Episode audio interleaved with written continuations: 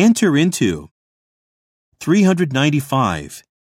He entered into the discussion with enough evidence to convince others of his opinions.